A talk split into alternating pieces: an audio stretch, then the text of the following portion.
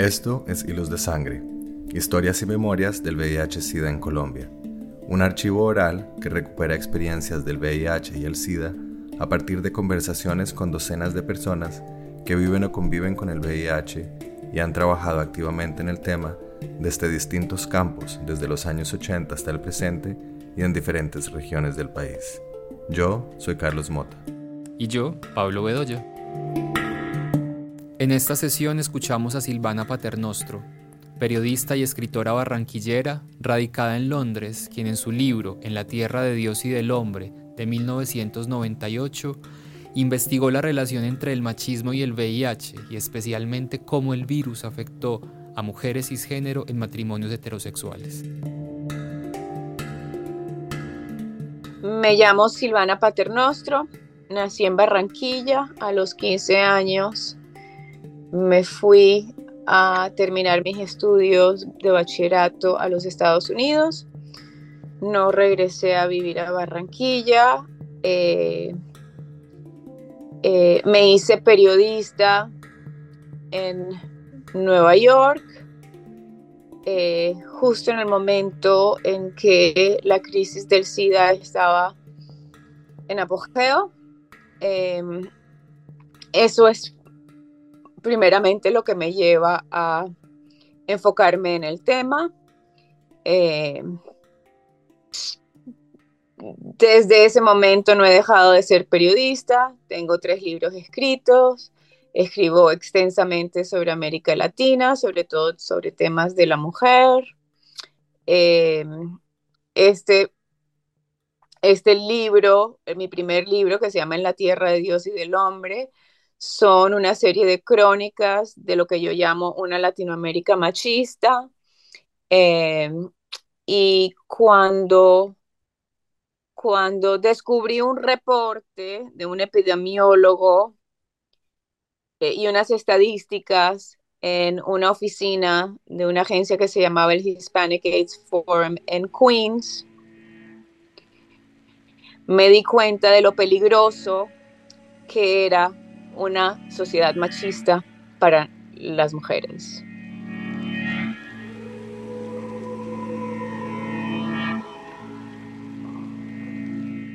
Entonces, este libro que empieza por como una, un, lo, que, lo que se llama un aha moment, un momento donde, donde entiendes muchas cosas eh, en un, en un, en un momento, una epifanía, en un momento muy, muy breve.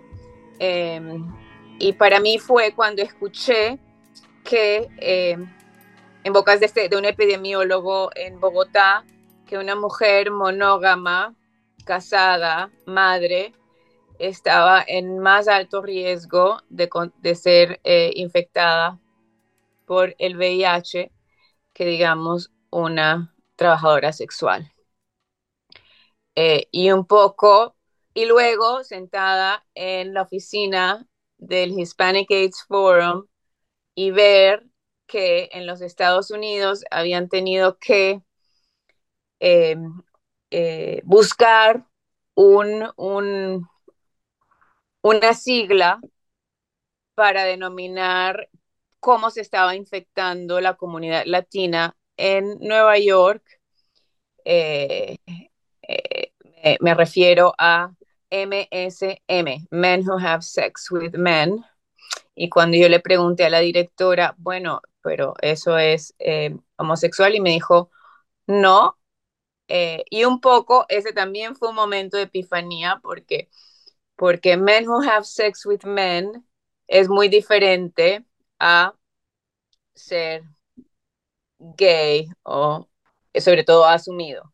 Entonces, en ese momento también como que los primeros 15 años de mi vida, mi juventud eh, en Barranquilla, como que hizo un clic todas estas, todos estos, estas eh, eh, momentos en que uno descubre la sexualidad o momentos en que, en que eh, el tema del machismo es tan marcado y con esos dos momentos, así como eh, a, flor de piel, entendí de que el machismo es tan, mm, tan riesgoso para las mujeres como lo puede ser una guerra, digamos. Entonces me fui a reportear sobre el machismo como cuando salía a cubrir guerras en Centroamérica. Entonces me duré dos años paseando por toda América Latina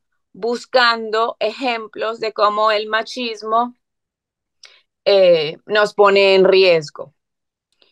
Eh, y eh, el libro es una colección de crónicas, abordo el tema del aborto clandestino, el tema de la importancia de la virginidad, el tema de, como te, como te estaba contando, el hecho de que madres monógamas eran las que más en riesgo estaban en América Latina, era como las princesitas le dan sida y las princesitas no van a saber que les el riesgo que tienen.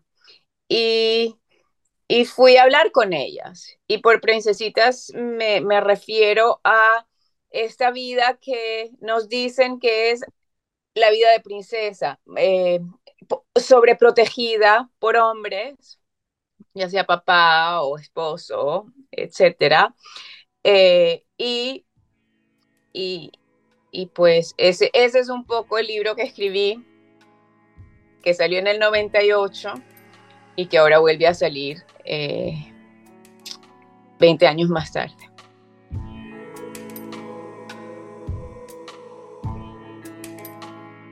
Tiene tantas, tiene, tantas capas.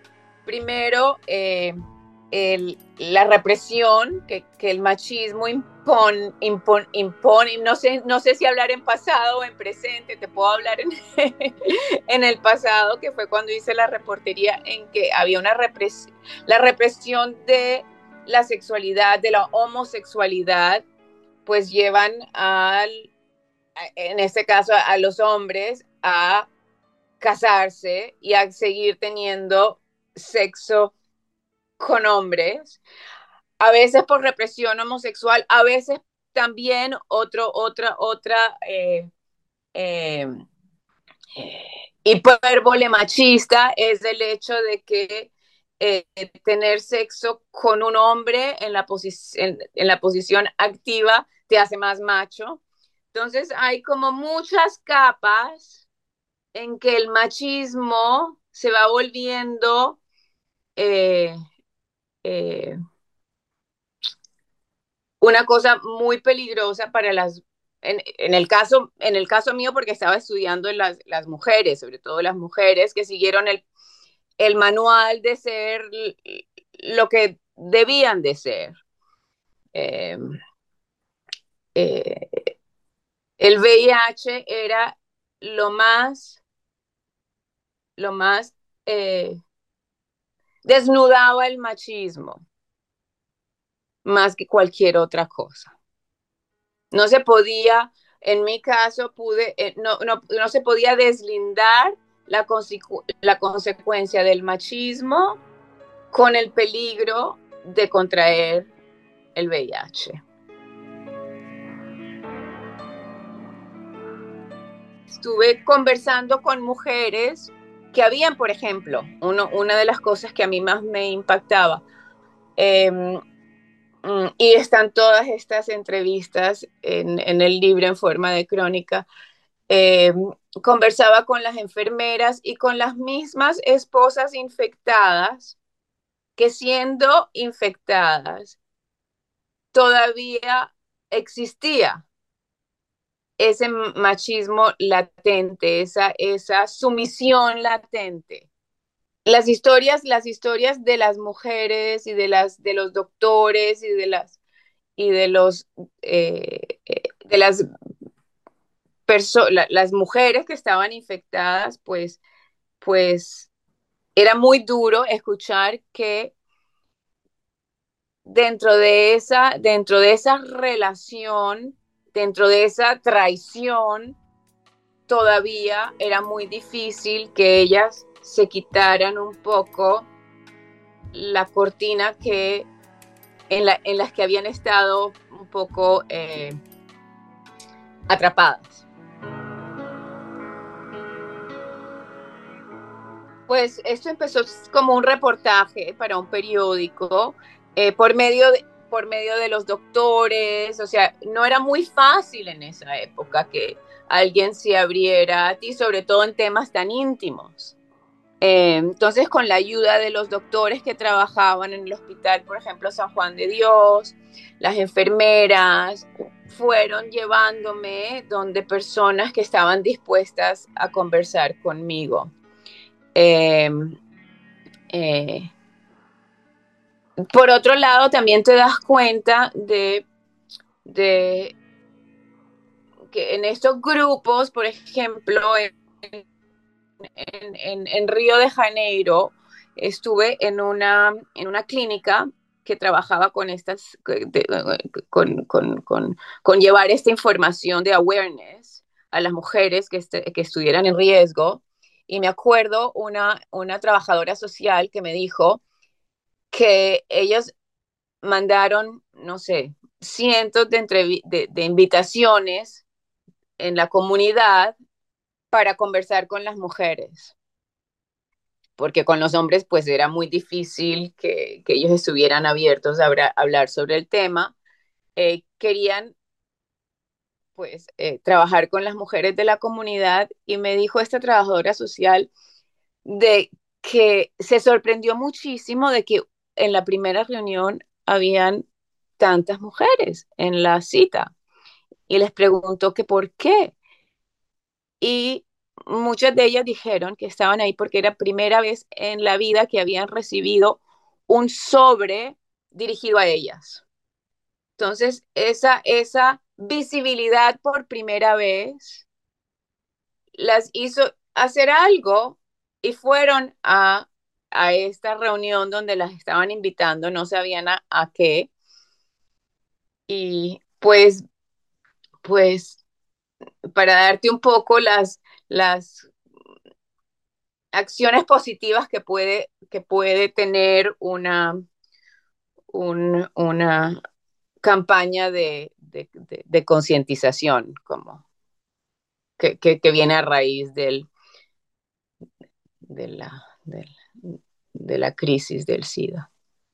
Obviamente, la segunda o tercera vez que se tenían que reunir, no llegó ninguna, porque los esposos se enteraron de por qué iban a estas reuniones y en el momento que se enteraron no las dejaron volver. Entonces fui haciendo, o sea, fui buscando un camino donde no existía. Sobre todo yo vivía en Nueva York, la comunidad gay tenía una, una fuerza cívica tenías, empezaban a, empezaban a, agruparse, había una fuerza colectiva y eso pues también me ayudaba a mí a, sabía que no iba a existir en Latinoamérica y eh, eh, está incipiente dentro de la comunidad gay, pero dentro de la comunidad de mujer, de esposa, eh, eh, eh, en sus hogares, en sus tareas domésticas, pues sabía de que, de que eso no iba a llegar tan fácil y pues fui escarbando, como te digo, el periodismo, la nariz de periodista me fue llevando hasta encontrar estos doctores y estas enfermeras y estas mujeres que me contaron sus historias. Y también lo interesante es de que en el momento que tú empiezas a hablar con una de ellas, es como abrir una pluma que luego no se quiere cerrar. Y ahí están esas historias que escuché en, en el libro, ahí quedaron.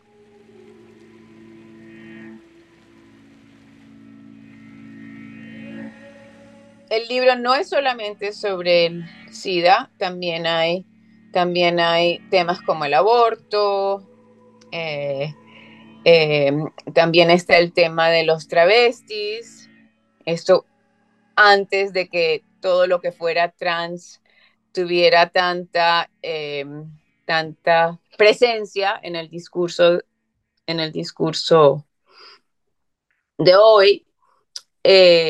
Entonces son, son, son historias que, que, cuento, por ejemplo, está la, la, la, la historia, que hay un capítulo que se llama Historia de Amor, que es un poco eh, la historia de esas que se ven en las telenovelas, que nos llenaron nuestra, nuestra adolescencia y nuestra juventud.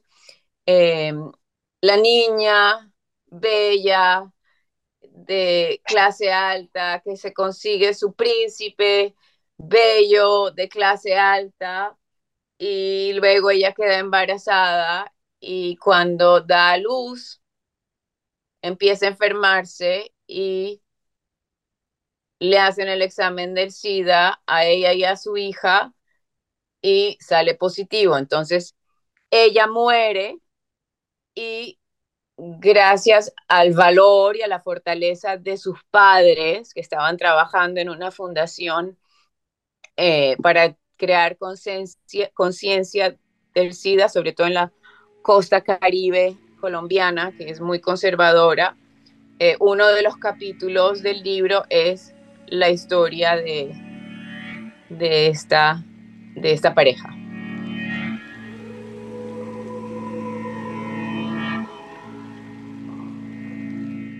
Yo te quería leer, era simplemente en el momento en que decido escribir el libro, las mujeres que nunca pensaban que se tenían que preocupar que el SIDA era cuestión de gays, que el SIDA era cuestión de prostitutas, que el SIDA era cuestión de gente que tiene vidas eh, eh, de libertinaje y de que eso era exactamente los, las que las tenía en una posición de vulnerabilidad y de peligro.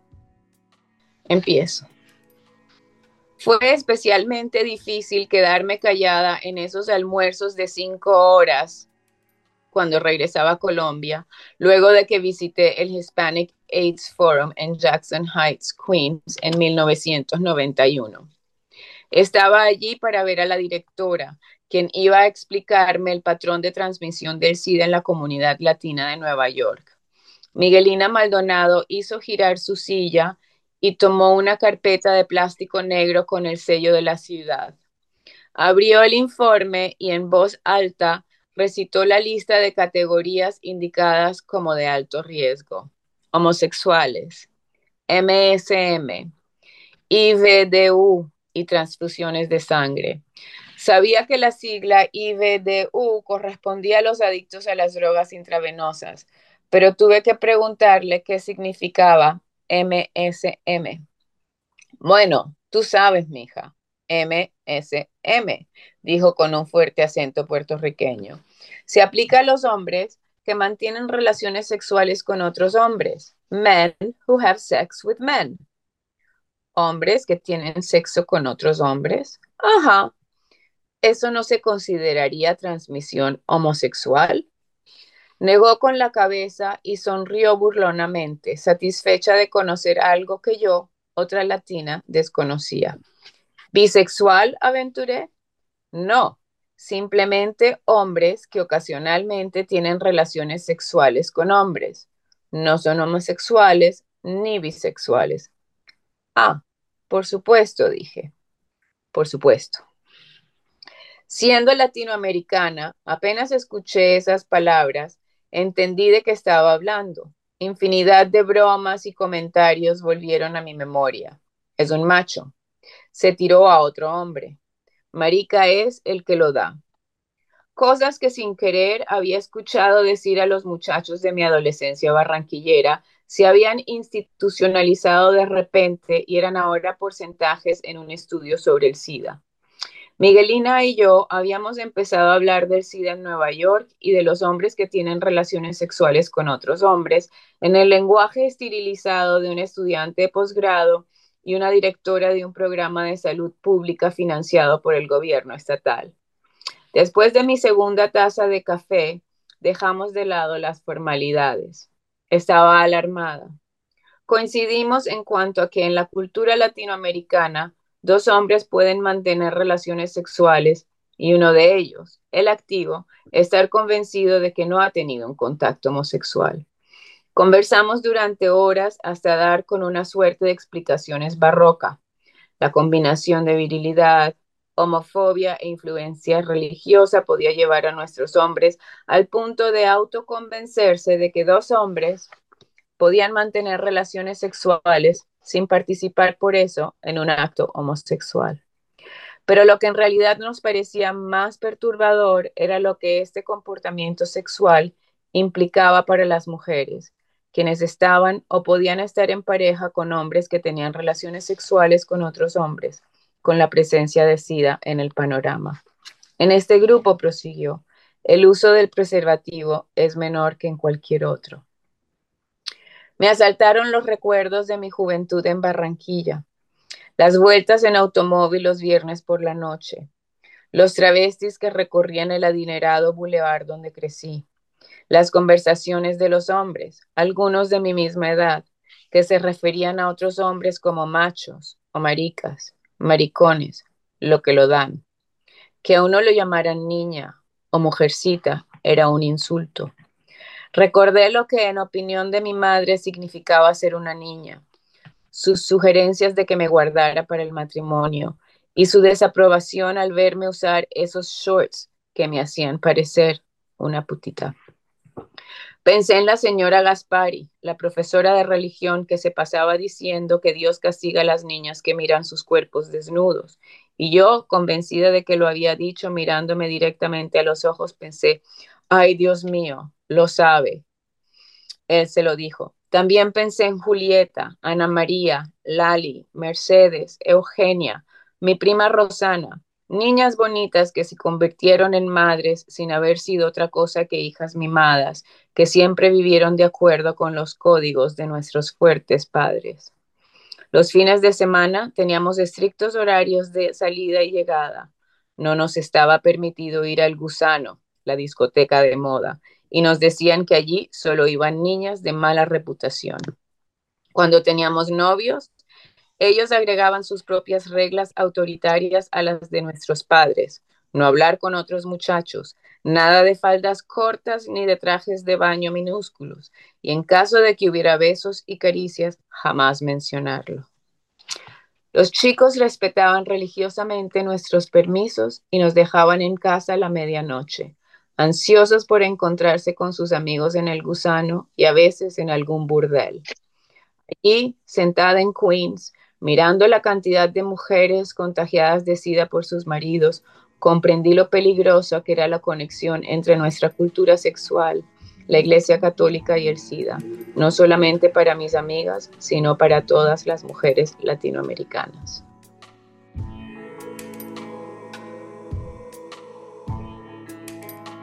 Salí de la oficina de Maldonado con las estadísticas y el corazón desbocado.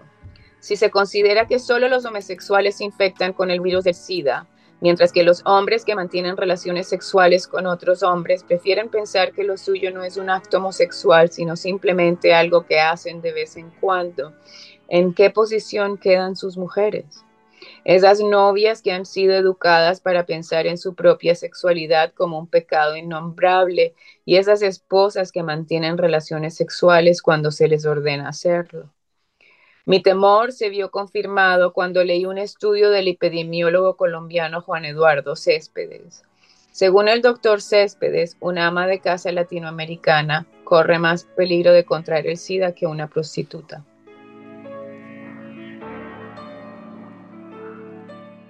Conseguí que la revista dominical del Miami Herald se interesara en el tema. Cuando el editor me dijo que se lo mandara una vez lo hubiera terminado, tomé ese riesgo de freelancer. Compré un pasaje con mis ahorros. Pasé los siguientes seis meses viajando y entrevistando epidemiólogos, sociólogos, activistas homosexuales, travestis, prostitutas, esposas en Colombia, México, Brasil, Uruguay, Argentina, Panamá, donde me fuera posible encontrar la respuesta. Mi primera pregunta fue al doctor Céspedes, ¿por qué? por la bisexualidad oculta de los hombres latinos. Esa misma semana, en el hospital Simón Bolívar de Bogotá, me dijeron que el 80% de las esposas cuyo análisis del VIH habían resultado positivos se habían infectado debido a la actividad bisexual de sus maridos. La mayoría de esas mujeres se habían casado vírgenes. Sus esposos eran los únicos hombres con quienes habían hecho el amor. Le, envié mi historia por fax a Tom Schroeder del Miami Herald. Caramba, dijo, esto es dinamita pura. ¿Estás segura de lo que dices? Sí, respondí. Bien, vamos a verificarlo con nuestros corresponsales en estos países. Necesitamos estar completamente seguros, ¿sabes? En América Latina, cuando el Miami Herald dice algo, se convierte en un hecho. La gente lee con suma atención este diario y estamos a punto de decir que los hombres casados mantienen relaciones sexuales con otros hombres y que además no creen que eso sea mantener relaciones sexuales con un hombre. Jamás escuché algo parecido. Estoy segura, Tom, dije. Escucha, hay muchas referencias en la literatura. Vargas Llosa lo menciona en La ciudad y los perros. Eso es literatura. Esto es afirmarlo. Tengo que tener muchísimo cuidado. Debo estar preparado para responder montones de llamadas y cartas furiosas. El Miami Herald no recibió cartas ni llamadas telefónicas, lo cual significó para mí que es mejor dejar la tierra sin remover, cuando lo que se está por desenterrar podría resultar imposible de negar.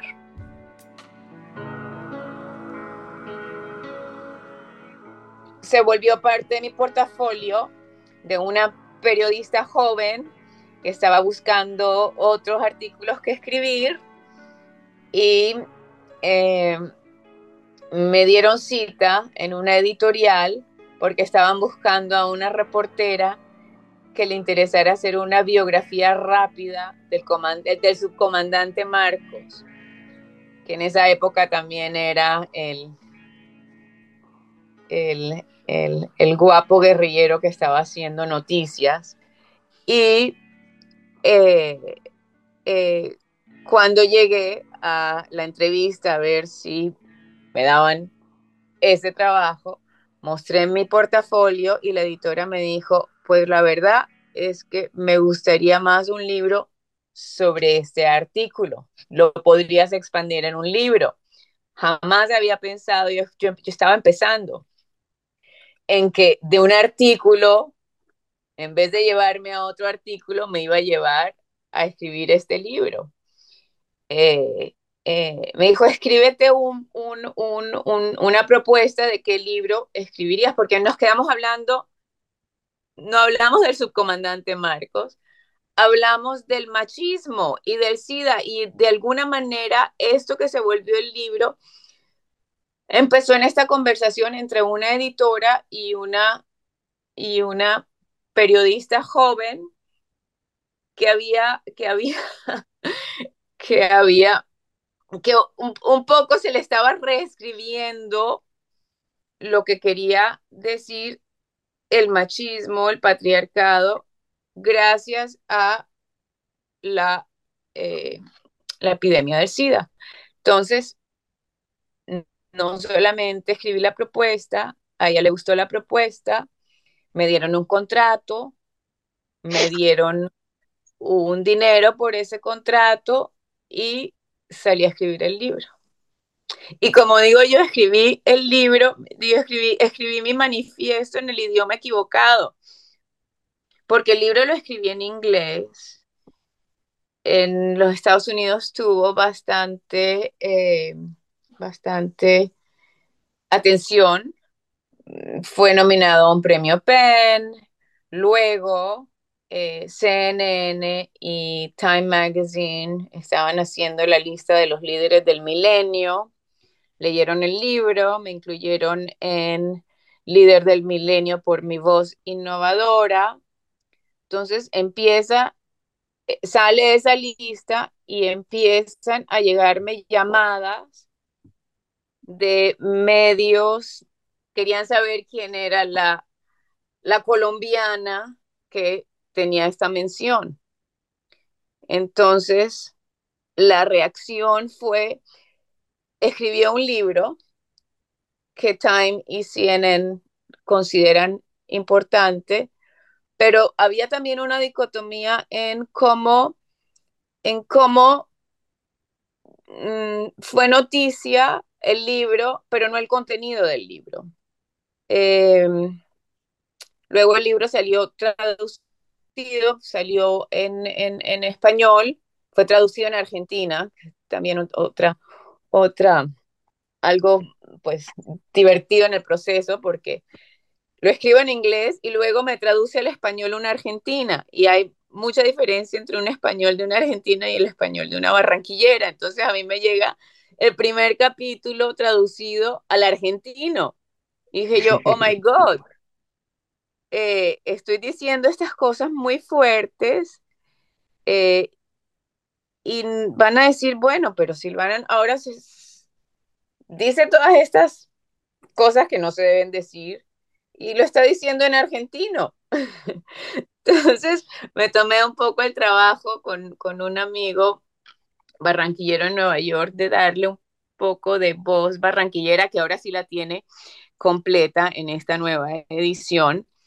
Eh, y, y cuando salió el libro, en el tiempo le hicieron un, un, editorial importante y dentro de, como dicen en inglés, en Preaching to the Choir, el libro cogió fuerza dentro de, de las personas pues que, que, que, que les llegaba este tipo de, de, de, reportajes. Y luego un poco fue como entrando en diferentes, eh, en diferentes hogares y hasta el día de hoy a mí me llegan cartas de mujeres que lo leyeron y que el libro verdaderamente les hizo, les hizo recapacitar, entender, eh, eh, eh, creo que un, más de una me dijo, leí tu libro, lo tiré más de cinco veces contra la pared por todas las cosas que tú decías, que me sentí identificada. Un par me dijeron que se habían divorciado a raíz de, de lo que habían entendido. Y conmigo, pues mucha gente no me decía nada. Vamos a ver qué dicen ahora que vuelve a salir y qué dicen las nuevas generaciones. Lo que me interesaba a mí es, es un documento histórico, es, es entender qué era lo que estaba sucediendo y darle sentido a lo que está pasando ahora, ¿no? Es un poco un capítulo de cómo llegamos a donde estamos hoy.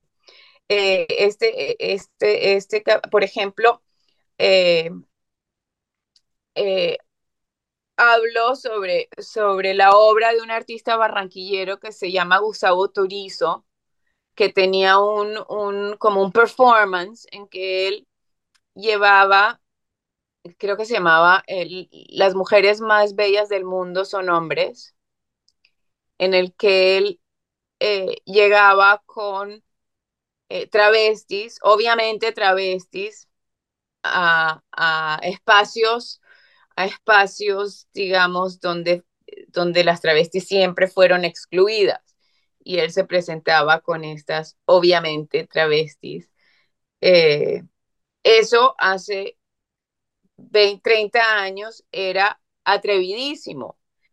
Era una denuncia, era un, un, una apuesta a lo que yo creo que ahora se, se convirtió pues en, en las discusiones que se tienen ahora, como que ya existe el, el LGBTQ como, como, un, como, como parte del sistema, ¿no? Eh, eh, eh, estuve en la el primer congreso de travestis en Río de Janeiro cuando, cuando no se conocía ni se podía expresar lo que era el ser no binario, el trans, las discusiones que este, se, están teniendo en el día a día de hoy, si tú lees el capítulo, te das cuenta de cómo era hace 30 años. Entonces, por eso lo dejé exactamente como está.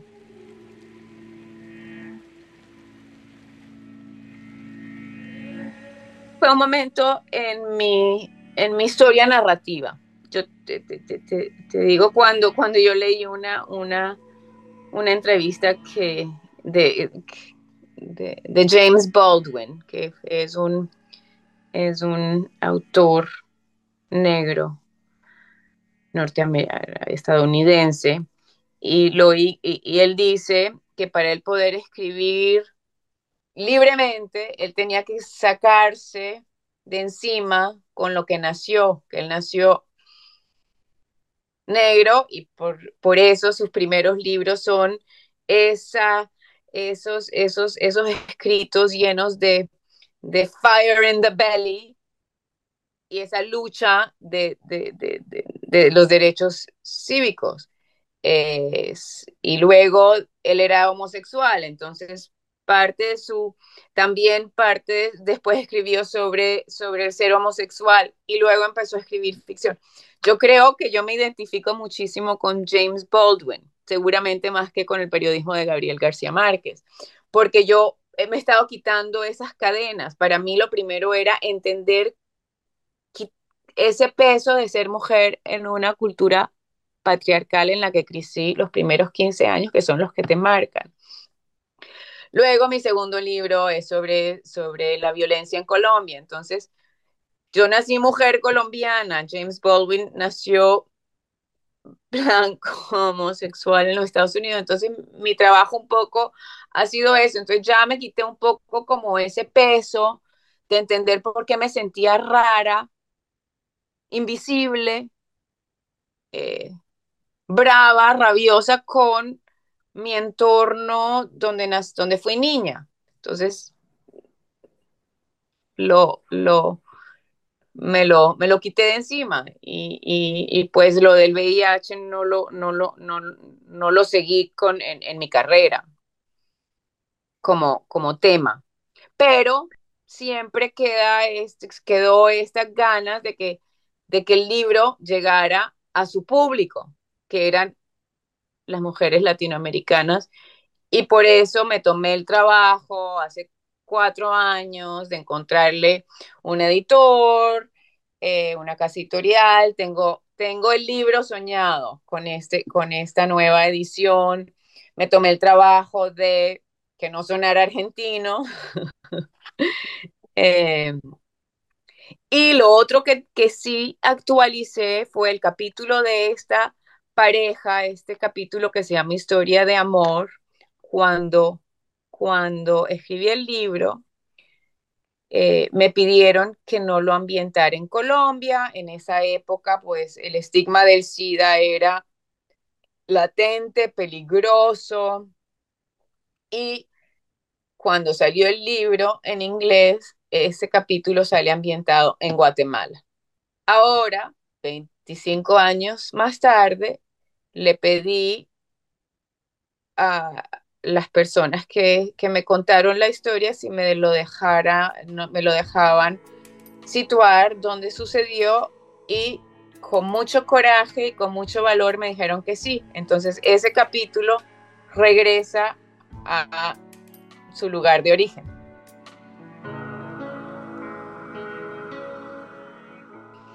Aquí la infidelidad es aceptable, me dijo el doctor Bernardo Camacho, el epidemiólogo colombiano que trabaja con enfermos del SIDA con quien estoy hablando en la cafetería del Hospital Simón Bolívar. Pero lo que ocurre es que las mujeres creen que la infidelidad de sus maridos es solamente heterosexual, no homosexual. Y los que tienen conductas bisexuales operan con un hermetismo tal que provocaría la envidia del más avispado infiel heterosexual. El doctor Camacho, quien está a cargo del Departamento de Enfermedades Infecciosas del Mayor Hospital Público de Bogotá, me habla de las 40 mujeres casadas que atendió en los últimos seis meses, el 80% de ellas infectadas a raíz de la actividad bisexual de sus maridos. Lo sabe porque los hombres, por lo general, en el lecho de muerte, se lo confiesan a él o a las enfermeras con la condición de que no se lo digan a sus esposas. La conducta es muy hermética, muy oculta, muy clandestina, dice el doctor Camacho. Además, siguen manteniendo relaciones sexuales con sus mujeres, de modo que no hay razón para sospechar. Fabiola Chinchilla, una enfermera dedicada que trabaja codo a codo con los pacientes y dedica su tiempo libre y 38, y 38 dólares mensuales de su bolsillo, cifra importante para su salario de 200 dólares, a informar a las mujeres casadas sobre los peligros del SIDA. También ha visto que los hombres, los esposos, hacen lo imposible por evitar que sus esposas se enteren de que son seropositivos. Las mujeres no pueden averiguar por su cuenta, dice Chinchilla, una mujer fornida de casi 40 años, sonrisa cálida y brazos tan rollizos que las mangas cortas de su chaqueta blanca le dejan una marca roja en su piel cobriza. Veo cómo las manipulan para impedirles pensar por sí mismas, pensar, por ejemplo, cómo se infectaron ellos. Ha visto a las esposas quedar embarazadas aun cuando sus esposos saben que portan el virus. Ha escuchado a los maridos prohibir a sus mujeres hablar a solas con ella o con el doctor Camacho.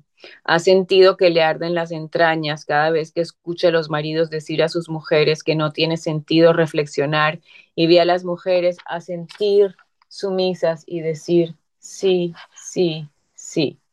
Conoce el caso de un marido que engañó a su mujer diciéndole que su diarrea constante se debía a la tristeza por la muerte reciente de su madre no al SIDA que padecía. Generalmente los hombres no se molestan en dar explicaciones, no aceptan ni niegan. Pero lo, más que pero lo que más le inquieta a Chinchilla es la aceptación de las esposas cuando por fin se enteran. Las mujeres son tan comprensivas, dice, deseando que no fuera así. Inmediatamente adoptan una aceptación pasiva, no hacen una sola recriminación, no reprochan ni preguntan.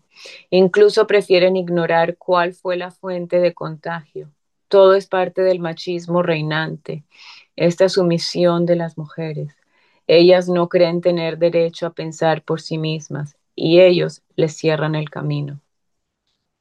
El doctor Camacho y Chinchilla me presentaron a Luz, viuda y madre de dos hijos seropositiva sin seguro médico y sin posibilidades de trabajar a los 28 años. Su hijo de tres años también es portador del virus. A Luz la infectó su marido, un taxista, el único hombre con el que ha tenido relaciones sexuales. El médico y la enfermera saben que el marido fue infectado por un amante, otro hombre casado, que a su vez mantenía relaciones sexuales con otro hombre casado, portador del virus. Están completamente seguros, me dicen, de que Luz no sabe nada de las aventuras sexuales de su esposo. Cuando descubrió que su marido tenía SIDA, en realidad no sabía que era el SIDA. Había visto los avisos por televisión, pero dice que jamás les prestó atención. Estaba en mi casa, haciendo las tareas domésticas, Nunca pensé que el SIDA tuviera que ver conmigo, me dice cuando le pregunto cómo se siente sabiéndose portadora. Pero no me impactó tanto cuando me enteré. Fabiola me dijo que debido al SIDA perdería mis defensas. Me di cuenta de que eso era malo y me puse a llorar, pero lloraba porque él estaba infectado. Pensaba en él, en el poco tiempo que nos quedaba. Me enojé un poco, sí, pero no valía la pena. Conocí a Luz cuando pasé a buscarla a su casa, un apartamento en el segundo piso de una casa en una calle sin pavimentar en el sur de Bogotá. Arreglé para llevarla en taxi al consultorio de un médico, un activista del SIDA que prometió conseguirle ACT gratis. Sabía que sin mi ofrecimiento ir al doctor implicaba un viaje de cuatro horas en el despiadado tránsito de Bogotá, entre pitos, insultos, buses enormes y calles angostas. Cuando, accedió a hablar conmigo, me pareció justo ayudarla a llegar a su cita. Normalmente toma cuatro buses diferentes para llegar al consultorio médico. El viaje le lleva todo el día y a veces espera durante horas y se va sin haber visto al médico y sin medicamentos, pero lo intenta semana tras semana. Si el médico no se los da, se queda sin la droga. Una reserva de ACT para 20 días, el medicamento que necesita para mantener en funcionamiento su sistema inmunitorio cuesta el equivalente de 130 dólares, el salario mensual promedio que ganaría en Colombia si pudiera trabajar. Pero Luz no ha trabajado jamás en su vida. Mi marido nunca me permitió trabajar, dice con orgullo, como si eso convirtiera a su esposo en un amable protector. Dediqué mi vida a mis hijos. Su madre le enseñó que las mujeres se quedan en la casa con los niños. Su madre crió ocho hijos. La madre de su marido crió diez. Me dice que su vida fue una fantasía. Cuando describe su vida, comprendo que no tenía motivos para sospechar la conducta, conducta sexual de su marido. Pasó ocho años muy contenta en su casa con sus hijos. Mientras él manejaba el taxi, ella le cocinaba sus platos favoritos, costillas de cerdo y plátano frito o bistec de carne y frijoles para el almuerzo. Termino con el último párrafo. Era el hombre más bueno del mundo, me dice, sentándose a mi lado en el asiento trasero de un traqueteante Renault. Nunca me hizo sufrir a causa de otras mujeres, como hace la mayoría de los hombres. Jamás pasó una noche fuera de casa. Me casé con un hombre maravilloso. Sonríe melancólica al recordar a su difunto esposo. Era el hombre de mis sueños.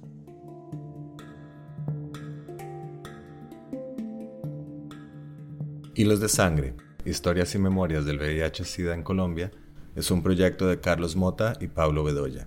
Edición de audios, Juan Camilo Ortiz, con apoyo de Penn Mellon Just Futures Initiative, Museo de Arte Moderno de Bogotá y Grupo de Investigación en Intervención Social, Universidad de Antioquia.